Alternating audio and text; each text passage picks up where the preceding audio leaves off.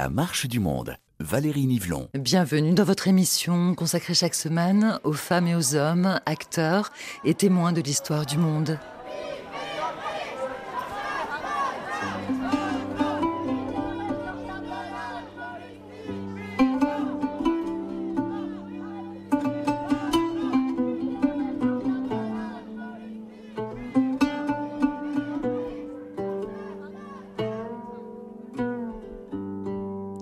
Georges Ibrahim Abdallah, militant communiste libanais et le plus vieux prisonnier politique d'Europe incarcéré en France.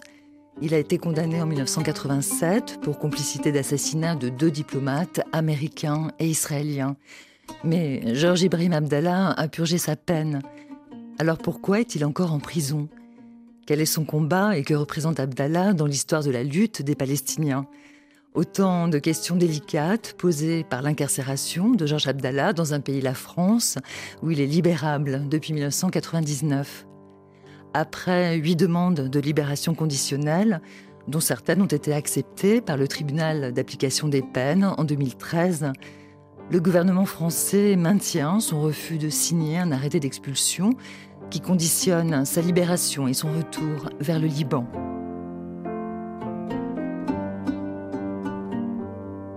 Georges Ibrahim Abdallah, une perpétuité politique. C'est un documentaire de la Marche du Monde, produit par Valérie Nivelon et réalisé par Sophie Janin. Une enquête et aussi un récit signé Clémentine Métainier.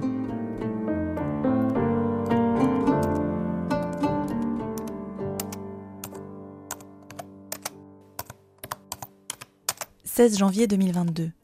Cher Georges Abdallah, le devoir d'informer d'abord, L'audace de la rencontre ensuite, et mon histoire personnelle me pousse à vous écrire. Je suis une journaliste indépendante française. Mon micro m'a mené presque aux quatre coins du monde, principalement sur le continent africain, à récolter des voix, des bribes de vie, des bouts du quotidien, pour faire entendre les luttes, les voix inaudibles, les invisibles de notre monde. Et puis j'ai rencontré la Palestine, une fresque de douleur, d'exil et de catastrophe, mais teintée d'entraide, d'une grande générosité, d'humour, de rage de vivre. La Palestine a pris vie en moi lors de ma rencontre avec Mathieu, l'homme qui partage ma vie, qui de ses 20 à 28 ans s'est rendu régulièrement dans le camp d'Ain el au Liban, pour documenter en photo le quotidien des Palestiniens. Il m'a toujours beaucoup parlé de vous. C'est peut-être à ce moment-là que l'envie est née de vouloir réaliser un documentaire radio sur vous et raconter votre détention, qui dure depuis bientôt 40 ans. Je vous écris pour vous demander votre accord pour réaliser un documentaire sonore pour l'émission La Marche du Monde sur les ondes de Radio France Internationale. Accepteriez-vous que l'on se rencontre? Signé Clémentine Métainier.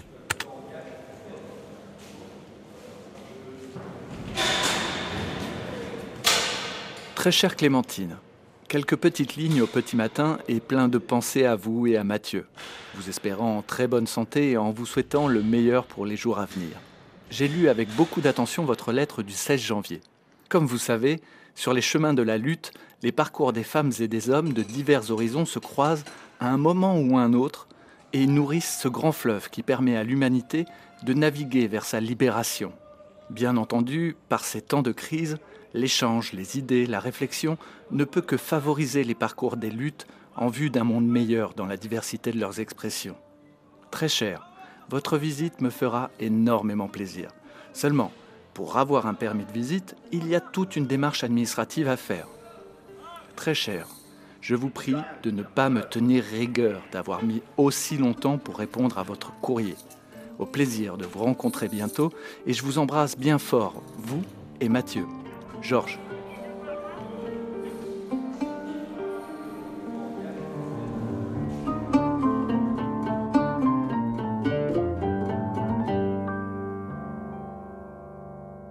L'affaire Georges Abdallah, comme on dit souvent. Euh, Patrick Bobulesco, militant et fondateur de la librairie parisienne Le Point du Jour en 1983, il est l'un des tout premiers soutiens de Georges Abdallah.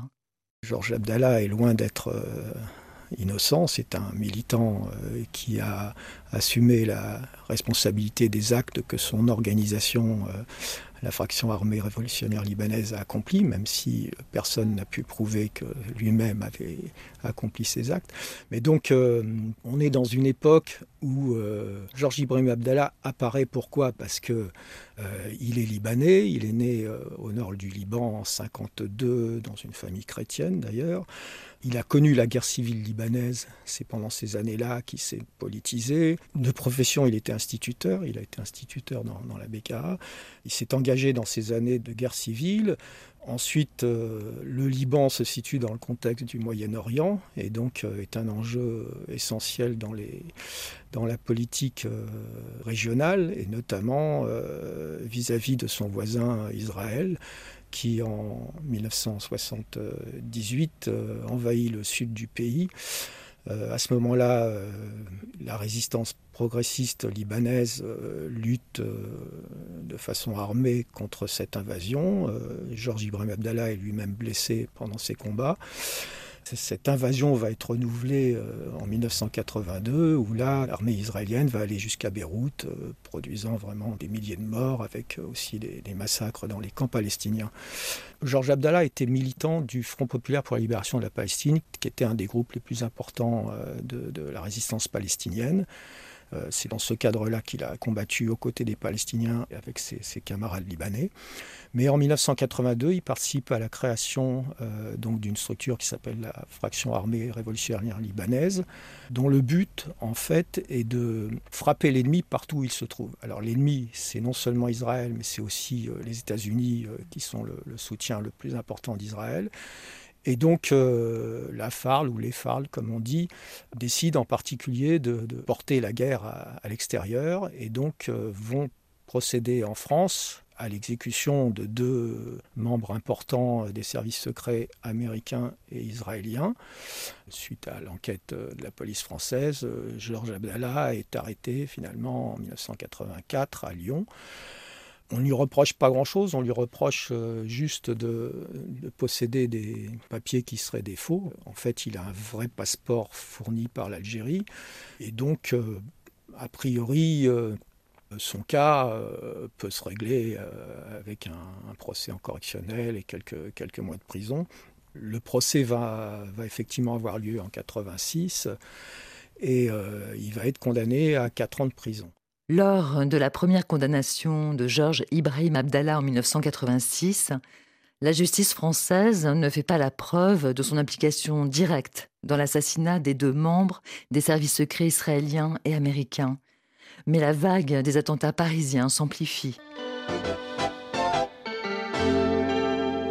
Toutes les polices de France sont à la recherche ce matin de deux Iraniens. Déjà, les policiers étaient pratiquement sûrs, à 9 chances sur 10, d'une piste originaire du Proche-Orient dans la série d'attentats dont Paris a été la cible depuis lundi dernier, Christian Bex. France Inter, 9 février 1986. Cette nouvelle piste euh, iranienne vient donc s'ajouter à la piste libanaise, mais tout converge vers un même point, le Proche-Orient. On peut avancer une explication à cette vague d'attentats qui vise particulièrement la France. Le gouvernement français n'aurait pas respecté un accord avec les terroristes. Pour la première fois, l'avocat des fractions armées révolutionnaires libanaises parle. C'est une exclusivité France Inter. Notre reporter Pierre Baretti a rencontré cet avocat, Jean-Paul Mazurier. Vous allez l'entendre, il n'est pas très disert, mais ce dit ou ce qu'il laisse entendre est quand même très intéressant. C'est tout de même euh, en quelque sorte une confirmation. Sidney Perrol, le directeur du Centre culturel français à Tripoli, qui était retenu en otage depuis plusieurs mois, a été libéré récemment par ses ravisseurs. Il devait être échangé contre Georges Ibrahim Abdallah, un terroriste détenu à Fleury-Mérogis. Mais malgré la libération de Pérol, Ibrahim Abdallah est toujours en prison. Je vous propose donc d'écouter maintenant ce que dit maître Jean-Paul Mazurier, l'avocat des fractions armées révolutionnaires libanaises, à Pierre Baretti. Il est possible que la campagne d'attentat ait un but beaucoup plus large. C'est-à-dire, vous pensez qu'on vise la France? Je vous répondrai par une formule que l'on comprendra ou que l'on ne comprendra pas, mais sur laquelle je ne m'expliquerai pas. Je dirais qu'Israël est une colonie européenne installée en territoire arabe. Avez-vous vu votre client Georges Ibrahim Abdallah récemment? Oui, je l'ai vu. Avez-vous parlé des attentats avec lui? J'ai parlé des attentats avec lui comme j'en aurais parlé avec n'importe quelle personne, car c'est une préoccupation personnelle. Que vous a-t-il dit? Je ne peux pas vous répondre. Pensez-vous que la campagne d'attentats va continuer? Il y a une progression dans la gravité et dans la régularité des attentats. Pour l'instant, ces attentats n'ont fait que des blessés, ce que je déplore bien évidemment.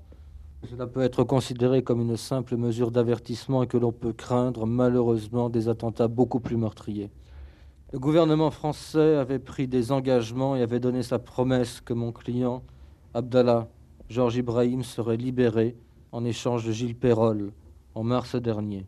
Il n'a pas pu tenir sa promesse, car comme chacun sait, la DST a découvert, le lendemain de la libération de Gilles Perrol, un stock d'armes.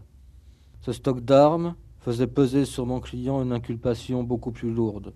Et il lui était désormais impossible d'effectuer l'échange. Donc en conclusion, est-ce qu'on doit s'attendre au pire dans les prochains jours ou pas? Je crois qu'effectivement, on peut s'attendre à des attentats beaucoup plus graves. Voilà donc euh, une explication de Jean-Paul Mazurier, l'avocat des fractions armées et révolutionnaires libanaises, une explication à cette guerre que les terroristes semblent avoir déclarée à la France. Alors tout ça se passe dans un contexte très particulier parce que... Patrick Bobulesco. En 85-86, des attentats aveugles ont frappé euh, Paris et la France, euh, occasionnant de très nombreux morts. Et euh, ceux qui revendiquent ces attentats, effectivement, mettent en avant dans leur demande la libération d'un certain nombre de, de, détenus en France, dont Georges Abdallah. Donc certains pensent que Georges Abdallah est en lien avec, avec ces attentats, ce qui est tout à fait contraire à la philosophie, à l'engagement politique des FARL. Il ne s'agit pas du tout de terrorisme aveugle qui viserait indistinctement euh, des gens dans une rue ou dans un magasin ou dans une galerie marchande, mais il s'agit effectivement d'attentats ciblés visant des personnes considérées comme des ennemis euh, voilà, de leur cause. Cette revendication euh, fait que le deuxième procès de Georges Abdallah, qui se déroule donc fin février, début mars 87, en fin de compte, euh, Georges Abdallah va être condamné à la prison à perpétuité pour complicité d'assassinat. Donc on n'a pas pu prouver qu'il avait participé effectivement à ces, meurtres, avec ce qu'on appelle une peine de sûreté de, de, de 15 ans, donc qui courait jusqu'en 99 puisqu'il avait été arrêté en 84, qui donc ne lui permettait pas d'être libéré avant 1999. Donc là c'est bon, on a passé le bonjour, on a passé le, le portique de sécurité pour l'entrée euh, professionnelle. On arrive devant les grandes marches de la cour d'appel de Paris. C'est l'entrée principale.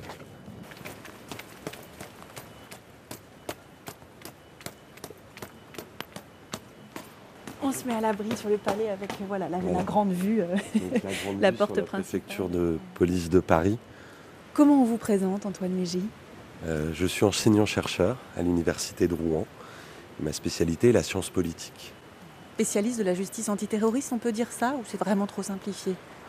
On peut dire ça, c'est plus simple à comprendre déjà. Et donc, donc justement, c'est pour ça qu'il me semblait intéressant de venir dans un lieu un lieu de justice, et ce lieu de justice, c'est la Cour d'appel de Paris, donc. C'est ici que, à partir de 1986, il y a ce que l'on va appeler les procès terroristes qui commencent à s'enchaîner, et notamment le procès de Georges Ibrahim Abdallah en 1987, à partir de janvier 1987, dans ces murs. On y va? On y va. Ça, c'est les portes en verre euh, nous permettent de rentrer. Et donc nous, on va devoir euh, aller euh, de l'autre côté, prendre une autre galerie pour euh, arriver jusqu'à la salle Voltaire. Bonjour, ça va? Bonjour. Alors là, on va monter les marches, on va... ces grandes marches en marbre qui amènent à la cour d'assises, à la salle Voltaire où a été jugé Georges Ibrahim Abdallah en 87. C'est la plus grande salle de la cour d'appel jusqu'en juin 2021 où une nouvelle salle a été créée, celle du procès V13 avec 500 places. Et en 1987, pour Georges Ibrahim Abdallah, ce qui est intéressant, c'est qu'il y a une loi qui passe en 1985, poussée par euh, Robert Badinter, sur cette idée qu'il faut euh, construire des images de la justice pour l'histoire. Mais on ne parle pas des procès du terrorisme à l'époque. Ces procès du terrorisme, c'est des procès qui, certes, sont très médiatisés, comme celui de Georges Ibrahim Abdallah, mais aussi parfois des leaders d'action directe. Mais les procès historiques en 1985-1987, c'est les procès de Klaus Barbie, c'est les procès de la Deuxième Guerre mondiale. Donc, Ce qui explique qu'il n'y ait pas d'archives vidéo pour, pour Georges Ibrahim Abdallah à l'époque. Effectivement. Alors on a par contre une couverture médiatique de télé qui est quand même assez, assez présente. On a aussi des photos et ça, c'est assez paradoxal, c'est qu'on a presque plus de photos du procès de Georges Ibrahim Abdallah que de photos des procès d'aujourd'hui. À l'époque, il y avait la possibilité pour les photographes de rentrer avant le début du procès et de euh, photographier euh, les accusés. Donc justement, pour, pour, se remettre un peu dans le contexte, on est, alors vous avez dit janvier 87, il me semble que c'est le 23 février 87 que commence son procès, et là il est poursuivi pour complicité dans l'assassinat de Charles Robert Ray, qui était un attaché militaire adjoint à l'ambassade des États-Unis, et Yakov Barsimantov, qui était secrétaire adjoint à l'ambassade d'Israël à Paris. Nous sommes dans ce contexte-là. Qu'est-ce qui fait que vous, à un moment donné, vous vous êtes intéressé à ce procès? Ce procès, il, est très couvert à l'époque. Et en même temps, il a lieu dans un moment extrêmement intéressant pour un politiste donc, qui s'intéresse à la manière dont la justice antiterroriste s'est progressivement euh, transformée, notamment au cours des années 80, après la fin de ce qu'on a appelé la Cour de sûreté de l'État, l'arrivée de l'alternance politique avec euh, François Mitterrand comme président de la République et puis Robert Badinter, et dans ce, cette volonté euh, d'inscrire une politique judiciaire autour de l'abrogation de la peine de mort, de la fin des crimes politiques, eh bien on a des transformations qui se créent. On a aussi un contexte international très euh, important avec euh, des, revendications en pleine guerre froide, mais aussi euh, un conflit au Proche et au Moyen-Orient qui s'exporte dans les différents pays européens. Donc effectivement, on est dans un moment d'intense revendication, d'utilisation d'une violence par des États, par des groupes, et de ce point de vue-là, quand on regarde l'histoire de la justice antiterroriste, on voit aussi qu'on a des lois qui sont adoptées, notamment en 86. Vous, vous parlez d'un procès frontière concernant le, procès de Georges Abdallah en 1987, parce qu'effectivement, il est le premier procès à se tenir dans le cadre de ce euh, tournant très important de l'organisation du pouvoir pénal. C'est une cour d'assises qui est composée de magistrats professionnels. Grande nouveauté, il n'y a pas de jury, enfin juré populaire. Effectivement, c'est euh, ce qui est intégré dans la loi euh, de septembre 1986. Et de ce point de vue-là, en fait, ce qui est intéressant, c'est que le dossier des attaques des FARL, avant même cette cour d'assises spécialement composée, est déjà intégré dans ce nouveau dispositif, puisque c'est autour de ces attaques revendiquées par les FARL que l'on va avoir une spécialisation des juges de l'instruction, c'est ensuite autour du jugement de ce dossier que va se créer cette cour d'assises spécialement composée. Très concrètement, cette cour d'assises spécialement composée ne va absolument pas suivre le réquisitoire qui sera prononcé par le procureur général, lui demande une peine inférieure à 10 ans. Par contre, la cour d'assises spécialement composée, elle, va prononcer une peine de perpétuité. Et ce qui est intéressant, c'est qu'au moment où cette peine est requise par l'avocat général, lui-même explique qu'il fait cette demande presque à contre-coeur. Et on a euh, tout un débat médiatique et politique autour de euh, ce que signifie ce réquisitoire, considérant que, à l'époque, il est de notoriété publique et même euh, largement divulgué que la France est en pleine discussion diplomatique avec des émissaires entre la France et la Syrie autour justement de cette idée d'arrêter des attentats qui ont lieu sur le sol français pas uniquement dans le contexte de l'affaire euh, de Georges Ibrahim Abdallah, mais dans un contexte plus global de revendication, euh, de libération de certains prisonniers, qualifiés de prisonniers politiques déjà, euh, et notamment de Georges Ibrahim Abdallah. Donc on a ces enchevêtrements entre une réalité judiciaire qui se passe ici dans la salle Voltaire, avec une cour d'assises spécialement composée de magistrats, et puis des enjeux politiques derrière, de négociations, qui arrivent dans la salle par la voix de l'avocat général qui est le représentant de l'État. La surprise a été totale. Dans un profond silence, la cour est entrée, a pris place. Le président Colomb, d'une voix monocorde, a déclaré L'accusé est-il coupable? À la majorité des voix, oui. Y a-t-il des circonstances atténuantes? C'est là que tout se jouait et tout le monde attendait oui. Or, M. Colomb a répondu non. En conséquence, Georges Ibrahim Abdallah est condamné à la réclusion criminelle à perpétuité. Vous savez qu'il n'y a pas d'appel en cour d'assises. Abdallah refuse de signer son pourvoi en cassation. Il est donc en principe détenu à vie. À vie, cela veut dire à peu près 20 ans. Seule porte de sortie, une mesure de grâce présidentielle. Maître Vergès range calmement ses papiers, la rage est intérieure, refusant de participer à l'audience civile qui suit, il sort, le premier de la salle. Je pense que ce verdict, dans la mesure où il est fondé sur un dossier dont les quatre jours d'audience ont fait éclater le vide, même s'il a été pris en leur âme et conscience par ces messieurs de la magistrature, ne pourra pas manquer d'apparaître à beaucoup de militants arabes comme une déclaration de guerre.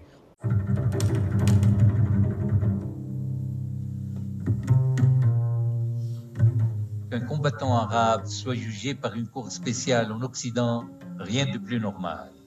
Qu'il soit traité de criminel et de malfaiteur, rien de vraiment nouveau. Mais que le criminel yankee, bourreau de tous les déshérités de la terre, soit en plus le représentant des prétendues victimes devant vous, il y a bien de quoi alors s'abstenir de tout commentaire sur la nature de votre coup, ainsi que sur la tâche qui lui est assignée.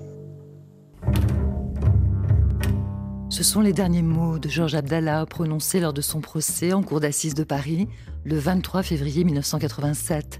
Un extrait du documentaire Fedaïn, réalisé par le collectif Vacarme, dans lequel est raconté l'engagement pour la révolution palestinienne du cofondateur des fractions armées révolutionnaires libanaises.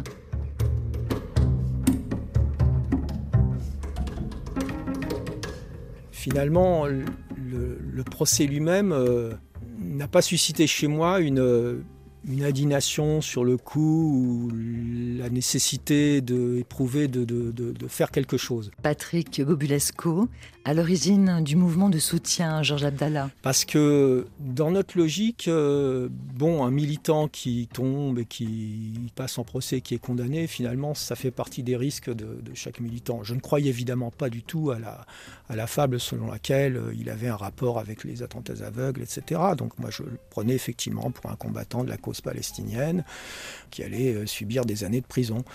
Et pourtant, quelques années plus tard, un peu plus tard, hein, au début des années, des années 2000, vous vous, allez être l'un des membres initiateurs de la campagne unitaire pour la libération de Georges Ibrahim Abdallah, qui a été vraiment le mouvement initial de soutien à Georges Abdallah et qui est aujourd'hui encore euh, très actif. Oui, sa peine de, sûreté se termine en 1999, donc formellement, à partir de 1999, il peut demander euh, sa libération conditionnelle. Notre attention est peut-être attirée en 2003 quand euh, sa première demande de libération conditionnelle est effectivement acceptée favorablement par la juridiction euh, régionale de Pau. Maintenant, les choses ont beaucoup changé parce que tout remonte à Paris. Euh, le procureur va faire appel et donc finalement, cette libération conditionnelle va être annulée.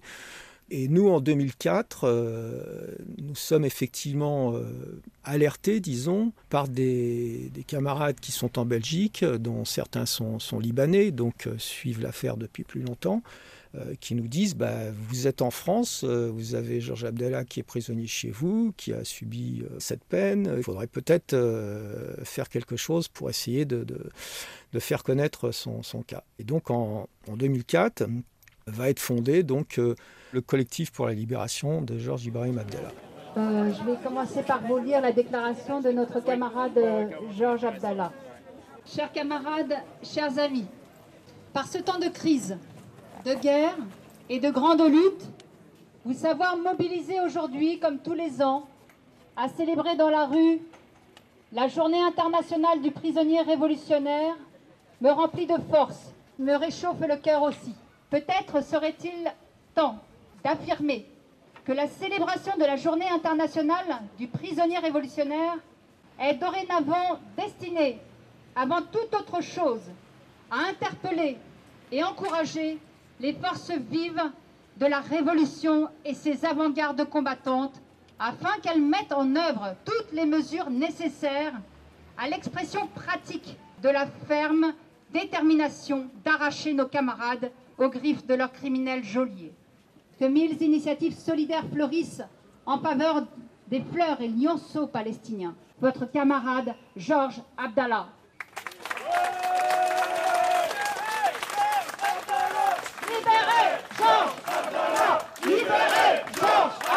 Cette époque-là, le collectif pour la libération de Georges Abdallah va pendant plusieurs années, euh, d'abord très modestement, ensuite en élargissant son action, essayer à la fois de de, faire connaître euh, le, cas de Georges Abdallah, qui est dont le nom est même a été complètement oublié depuis sa condamnation et depuis les attentats, et également de mobiliser, alors en utilisant toutes, toutes sortes de formes militantes mais, mais légales évidemment, donc des pétitions, des manifestations, des stands, des...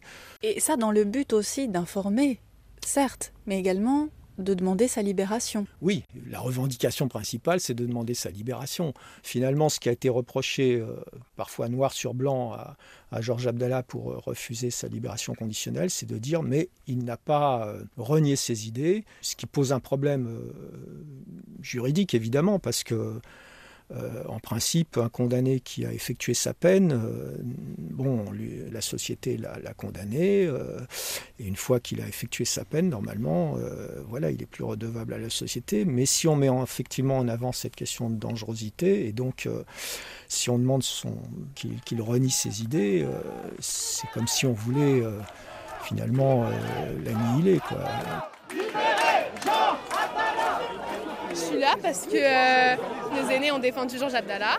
On connaît l'histoire, on sait comment ça se passe. Voilà, moi en tant que femme maghrébine, je sais que nos voix ne sont pas entendues en fait. Et être militant pro-palestinien, c'est constamment avoir ces étiquettes-là collées de euh, contre le pouvoir, bah, les étiquettes qui sont collées à Georges Abdallah. Et moi, je suis encore au lycée, mais des fois j'entends des choses. Enfin, j'ai envie de me dire qu'il y a énormément de richesses aussi dans le monde arabe, en Palestine. Et Là, je vous parle voilà, plus largement des, pays du monde arabe. Mais que euh, voilà, Georges Abdallah, c'est un gros, gros symbole de résistance. Et c'est pour ça qu'on est là aujourd'hui pour militer à ses côtés. On, se dit qu'on a besoin de, résistants comme lui, qui, sont fidèles à leur cause et, et qui ne laissent pas tomber en fait, les autres personnes.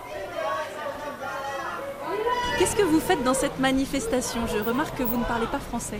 My name is uh, Mohammed. I am a Palestinian refugee. Was born in Lebanon. My family was deported from Palestine in 19. Je m'appelle Mohamed. Je suis réfugié palestinien. Je suis né au Liban et ma famille a été déportée de Palestine en 1948, ce que nous appelons la Nakba, la catastrophe. Je suis un réfugié politique comme des milliers de réfugiés palestiniens de la diaspora. Je vis en Europe. Je suis présent ici pour manifester contre l'État français qui a arrêté Georges Ibrahim Abdallah.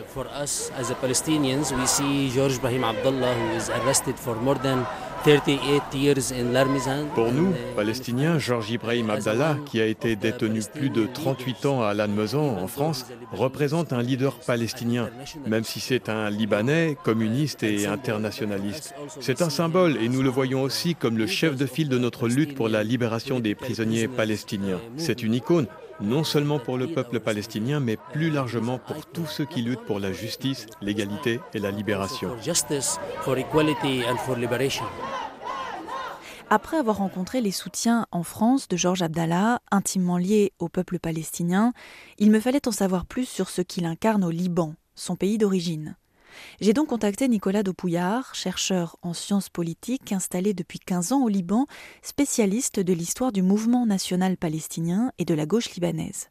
Notre conversation, à distance, pâtit des difficultés de connexion une parmi tant d'autres que traverse actuellement le pays du cèdre. En disant ici au Liban, il y a des d'abord il y a des mobilisations très régulières pour euh, Georges Ibrahim Abdallah, c'est-à-dire euh, c'est pas tous les mois, mais c'est chaque année à certaines dates euh, centrales, il y a des manifestations devant l'ambassade de France, devant la résidence de l'ambassadeur, qui à certaines époques, même dans les années 2010 euh, jusqu'à très récemment, peuvent regrouper plusieurs centaines de personnes. Ce ne sont pas des petites manifestations, ce ne sont pas des petits rassemblements, donc on voit qu'il y a quand même un, vrai milieu de soutien euh, avec lui. Euh, ce sont des manifestations qui sont majoritairement organisées par ce qu'on pourrait appeler ce qui reste de la gauche libanaise, c'est-à-dire majoritairement le Parti communiste libanais qui est très très investi sur cette question, même si Georges Ibrahim Abdallah lui-même n'a jamais été membre du Parti communiste libanais. Voilà, mais c'est un peu, on va dire, un de ces symboles de la gauche libanaise, mais dans un sens qui est très précis. dans les années, fin des années 60, 1970, jusque dans les années 80, il y a énormément de jeunes progressistes libanais qui se sont engagés dans les rangs euh, du mouvement national palestinien. Il y avait une véritable symbiose. Il n'y avait pas d'un côté les Palestiniens et d'un côté les Libanais.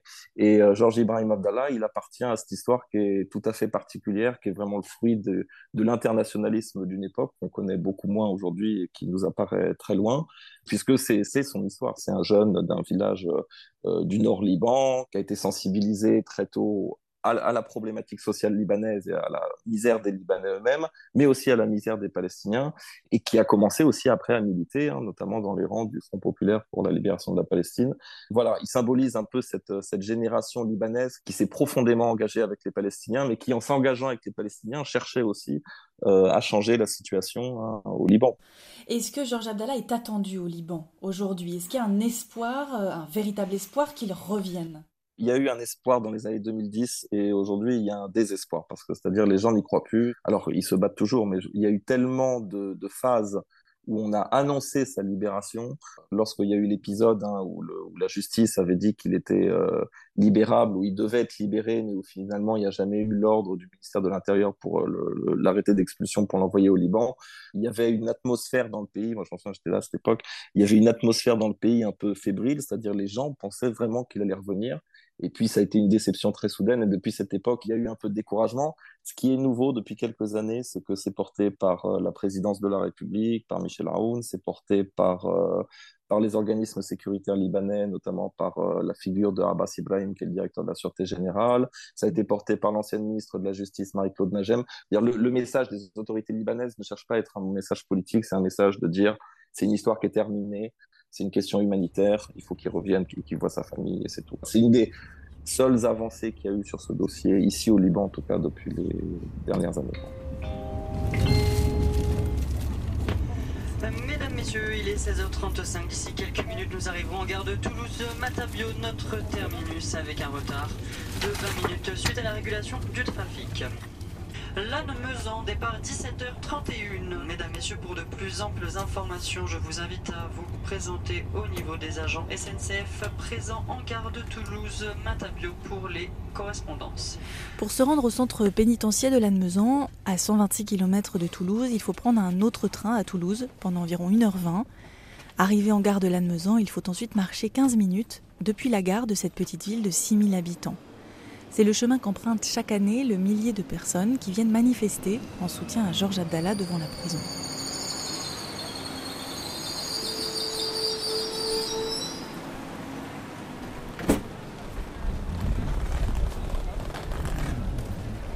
Au second plan, les montagnes pyrénéennes composent le paysage, et au premier plan, à mesure que l'on avance, quatre miradors se détachent dans le ciel.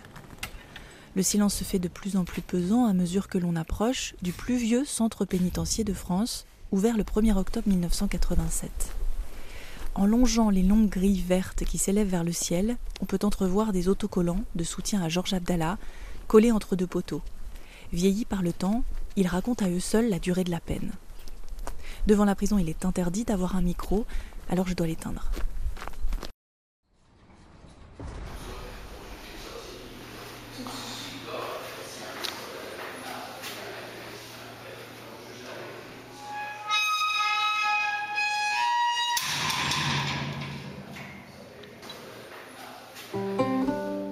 Je passerai finalement trois heures au parloir avec Georges Abdallah. La photographie bien connue du détenu est celle d'un homme à la barbe brune et au regard foncé. C'est un homme à la barbe blanche que je rencontre, le regard clair, presque bleu.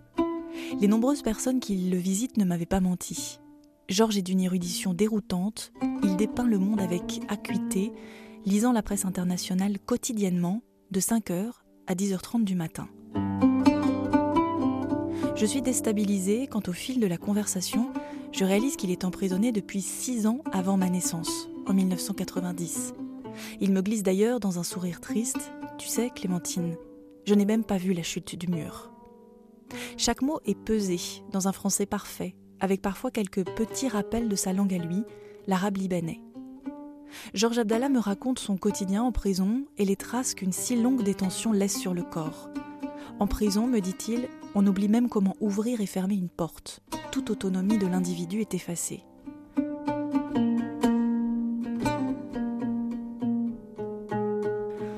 Au fil de la conversation, la porte du parloir entr'ouverte, nous sommes seuls, il se confie sur sa plus grande douleur, la perte des proches quand lui est toujours là.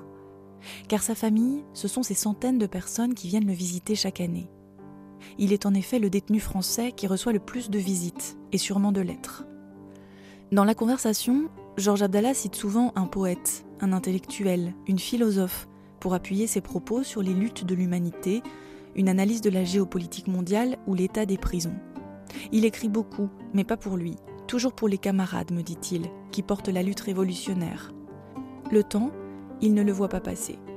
C'est juste en voyant son visage au détour d'un miroir se creuser qu'il prend conscience que bientôt, il entamera une quarantième année entre quatre murs. À 17h30 pile, les gardiens sifflent une petite musique. Georges Abdallah se lève, m'entoure de ses bras. Il est l'heure de retourner en cellule.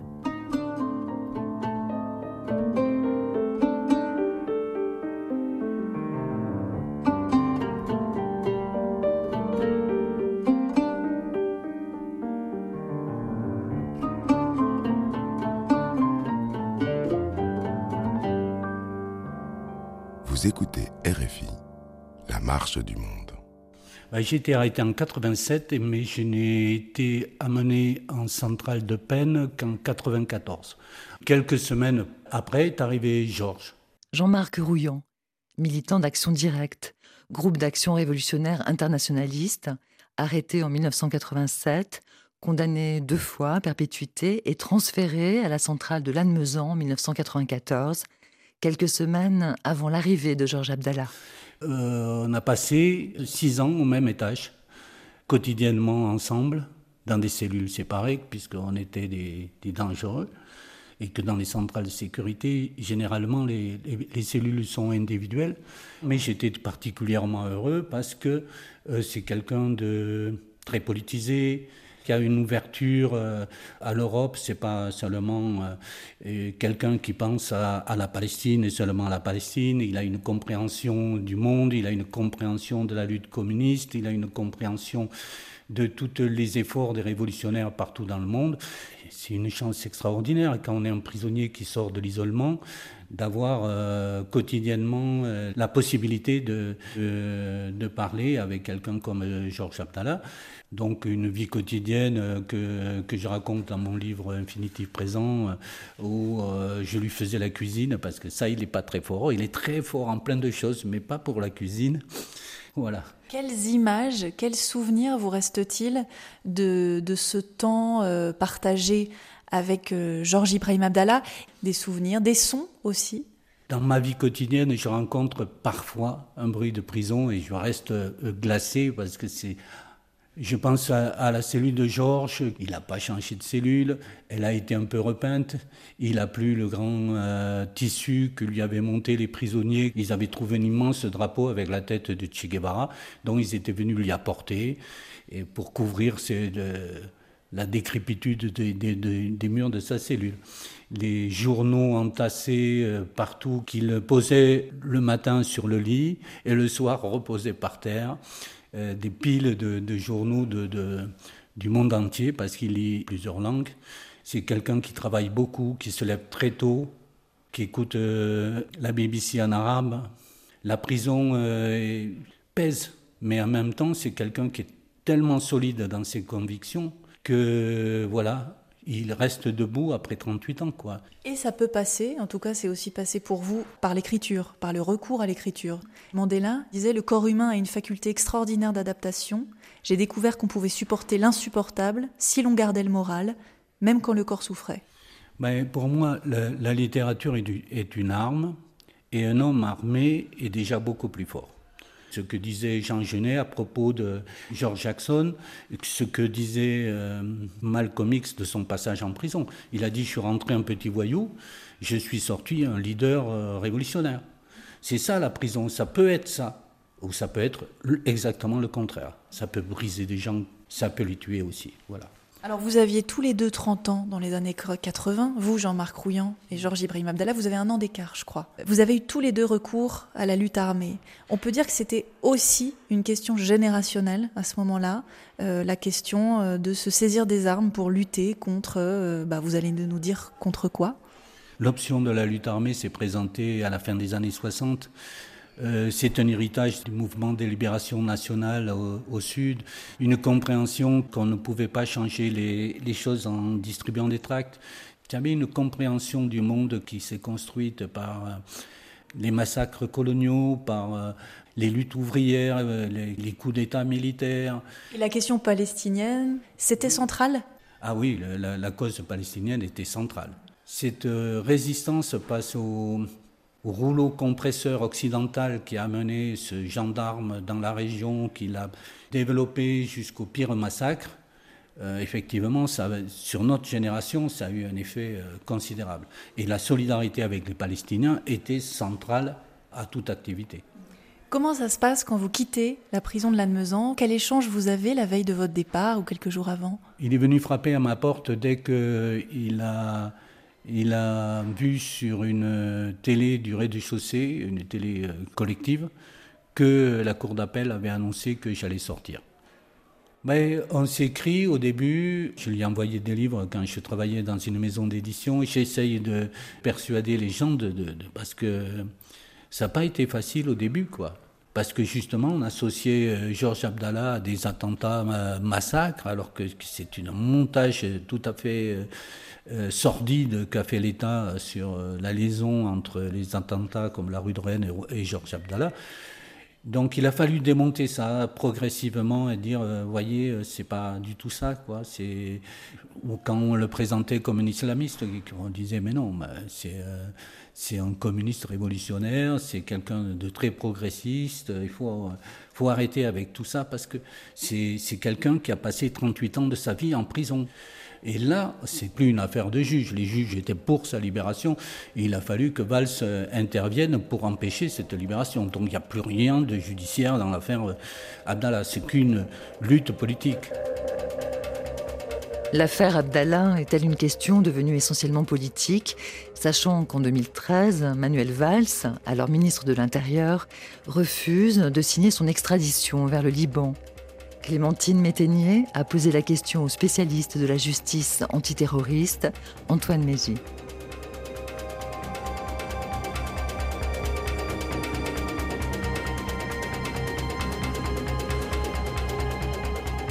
Est-ce que Georges Ibrahim Abdallah euh, est un prisonnier politique? Ce terme est, utilisé par les soutiens hein, de Georges Ibrahim Abdallah. Ce terme était utilisé par de nombreux avocats déjà. Il a disparu il a disparu parce que dans la loi, on ne veut plus avoir de prisonniers politiques. Et donc, dans les années 81, avec justement cette abrogation euh, la peine de mort, mais aussi euh, cette fin des crimes politiques, on considère que plus personne en France n'est un prisonnier politique. Et cette revendication-là, elle a été au cœur de toute une période extrêmement intéressante aussi et qu'on se doit euh, encore d'aller d'étudier. C'est cette période aussi où en France, on a des procès dans cette salle Voltaire et la revendication de ces accusés était d'être des prisonniers politiques. Oui, il n'y a plus de prisonniers politiques en France d'un point de vue légal, mais il est euh, bien évidemment évident que la justice et son interaction avec le politique reste prédominante dans les traitements de ce qu'on va appeler le terrorisme. Mais cette qualification de terroriste, elle est là aussi extrêmement fluide et euh, la prise de parole aujourd'hui des magistrats, des policiers, des avocats hein, qui étaient aux affaires à cette époque, qui euh, considèrent qu'aujourd'hui finalement euh, ce dossier Georges Ibrahim Abdallah est dépassé. Donc c'est le cas par exemple de Yves Bonnet, qui est l'ancien directeur à la DST, qui était la direction de la surveillance du territoire, et euh, qui est euh, à l'origine hein, même de, l'arrestation euh, de Georges Ibrahim Abdallah, et qui en 2016 donc considère que ce dernier a largement purgé sa peine et tend à comprendre les revendications politiques, en considérant que ça fait partie d'une histoire aussi des négociations. On a les, mémoires de Georges Kejman, hein, qui lui aussi en ayant été l'avocat de l'État des États-Unis, considère que finalement, maintenant l'histoire est passée, il serait temps qu'il soit libéré. Et alors ce qui est intéressant, c'est que par rapport aux actes terroristes d'aujourd'hui, on va considérer que ce qui a été fait auparavant pouvait se comprendre.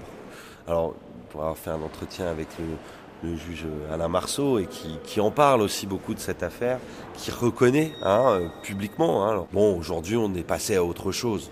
Hein, qui considérait déjà dans les années 90 que les affaires d'action directe, on était passé à autre chose avec d'autres terrorismes plus dangereux, qu'aujourd'hui, il considère aussi que l'affaire de Georges Ibrahim Abdallah, finalement, c'est une affaire qui, euh, pour des raisons uniquement de posture politique et partisane, devrait être dépassé. Donc oui, c'est devenu en fait aujourd'hui le symbole du prisonnier politique, alors même qu'on cherchait à dépolitiser cette affaire.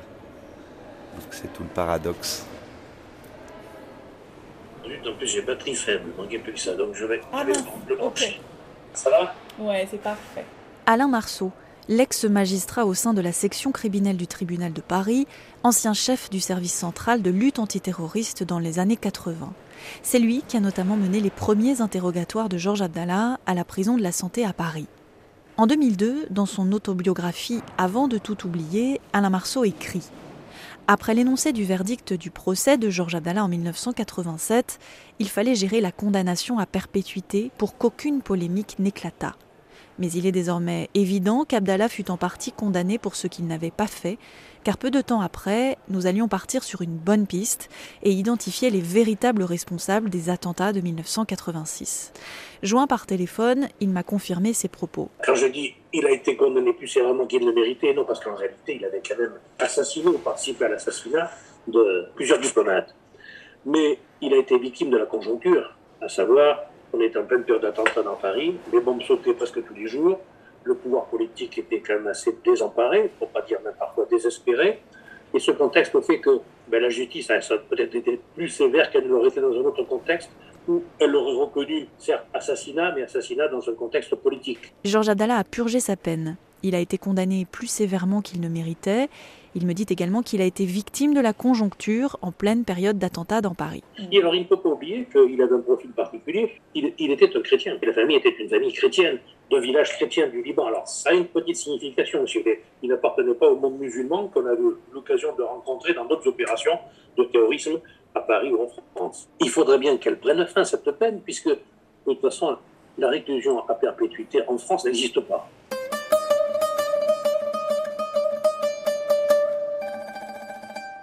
14 octobre 2022. Cher Georges, en minuscule patte de mouche, à la fin de ta lettre, tu m'as écrit PS, laissons le vouvoiement aux ombres. L'injustice de ta détention est mise en lumière par des centaines de personnes partout dans le monde. Moi, je choisis la mise en onde pour faire entendre et comprendre tout ce qui se joue autour de ta personne. Et le combat pourrait être encore long. Ce que j'emporte avec moi de notre rencontre, ce sont tes mots, porteur d'espoir. La lutte, c'est d'abord la joie, m'as-tu glissé dans un sourire radieux. La révolution, c'est de rêver et de faire rêver. Il faut vivre pleinement dehors, se nourrir des choses de la vie, du quotidien, les fleurs, la famille, le partage. C'est le plus important. Merci, Georges Abdallah, pour tes paroles.